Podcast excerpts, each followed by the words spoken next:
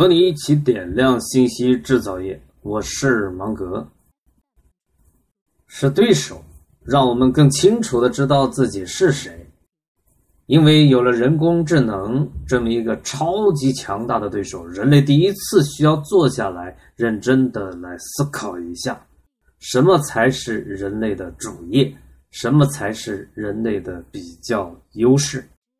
过去是有答案的，人类是会制造工具的动物，一开始制造工具，然后使用工具去更高效的劳动。这是人类的主业。对于硅谷的那波人，这句话继续适用。那还有许许多多的非硅谷人士，那又该怎么办呢？我们是不是应该思考一下，什么是人工智能干不了的活计呢？什么是人工智能并不在行的活呢？沿着这条思路，我们也许可以找到答案。今天在得道上学到了一个新的词语。叫做意义驱动，我很喜欢。我不太愿意接受互联网鼓吹界普遍存在的一种预言，说人工智能发展到一定阶段，大多数人将无事可做，将在打游戏当中打发时光。影片《黑客帝国》也是在向人们描述这样一种生活场景。我倒是十分乐意从积极的一面去思考这个问题。事实上，科技进步的每一次跃进，都是在解放我们人类一点什么。农耕文明让我们可以结束不确定的采集生存模式；工业文明把人们从土地上解放出来；信息文明，我喜欢这样称呼它，让人们从空间的束缚中得到彻底解放。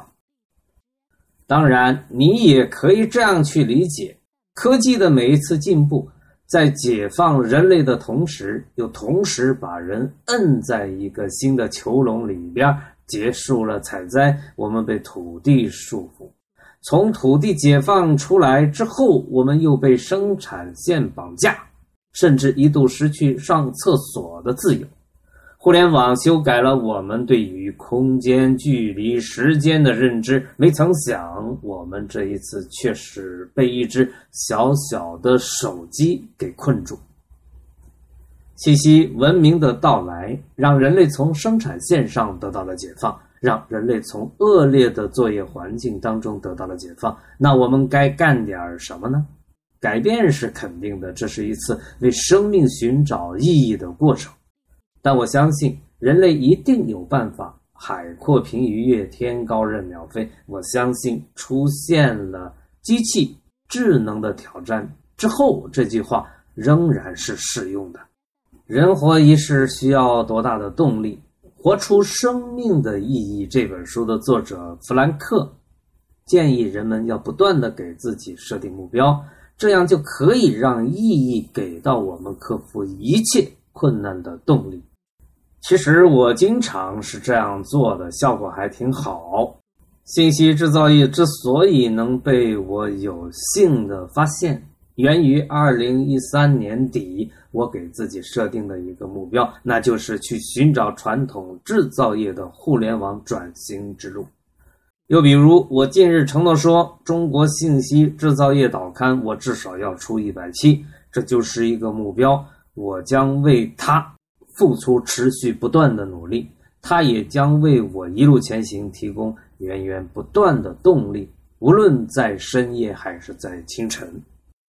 笨笨的芒格以为，既然是信息文明，那主流的产业应该是与信息的生产与应用有关。凯文·凯利发现，美国最活跃的两个产业集群，应该还要在啊右边加上“新生”的这三个字才妥帖。一个是硅谷，一个是好莱坞，而这两个产业集群呢，在芒格眼中都是有关信息的。只不过呢，硅谷的这波人多半用的是计算机语言，而好莱坞的这波人使用的是人类看得懂的、读得懂的语言。他们之间那还有一个共同点，那就是都需要创造，都需要创意。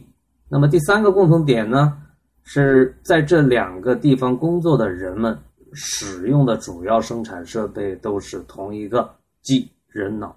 而不是工厂里的生产线。人脑是信息文明的主要生产设备，这是一个巨大的特点。是进步还是回归，或是在螺旋上升又回归，不好说。但有一个特点是很明显的，那就是人类的创造物越来越多，越来越丰富。很显然，我更容易的在好莱坞这边找到自己的活儿。我是幸运的还是不幸的呢？大学毕业之后，一直在使用大脑作为主要的生产设备在工作，无论是当老师、做传媒，还是做这个品牌创建，都是如此。产品有它的物质属性，也有它的信息属性。其实，产品就是物质与信息的结合体。一份供奉十八卤的卤粉，不仅仅是卤粉。还有附着在卤粉上边好多的信息，比如原材料基地在衡山，主要原材料是鸡，而不是鸭。只是我们对于这些丰富的信息，有时候呢熟视无睹，但看不见，并不代表它不存在。而有些产品上的信息，会因为我们的在意，我们就发现了它们，并且在价格上也是体现出来的。比如说一副中药。既有中药这个物质的存在，还要有药方啊，并且我们为了取得药方，通常也是要另外支付代价的。一部手机，它的物质部分的价钱并不是特别高，但是其中有很多信息的价格，这个专利那个专利，一部手机我们就要为十万斤以上的专利付费。可以说，在手机的价格里边，有一多半是我们为了购买信息而支付的价格。只是这部分代价呢？手机生产商是通过手机这个物件，采取搭车收费的方式拿走的。我们并不是很清晰。还是那句话，不知道不代表它不存在。芒格以为什么是品牌？那就是要在品类的排名里边至少要排进前两名才算是品牌。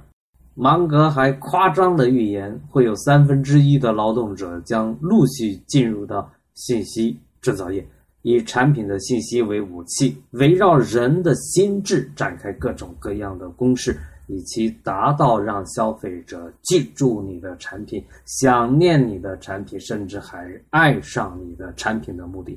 这将是一场永远无法停止的认知大战，无论。是制造的产品，还是围绕产品制造的信息？它们有一个共同的属性，都是人类的制造物。如果想要赢得市场、赢得消费者的喜爱，都需要绞尽脑汁、全力以赴、创造性的开展工作。这不正是人类的特长吗？创造，无论是产品还是信息，这才是人类的主业。这就是我今天想说的。今天我们一起从意义驱动这个有意思的词语聊到了人类对于科技进步做出的种种反应，提示我们大家不要惧怕科技进步，不要惧怕人工智能，要相信人类总有办法找到意义，从而发挥出自己特有的能量。这一次，人类将回到主业，创造对头，创造才是人类的主业。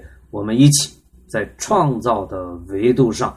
大显身手吧，和你一起点亮信息制造业。我是芒格，芒格是我信息制造业，欢迎。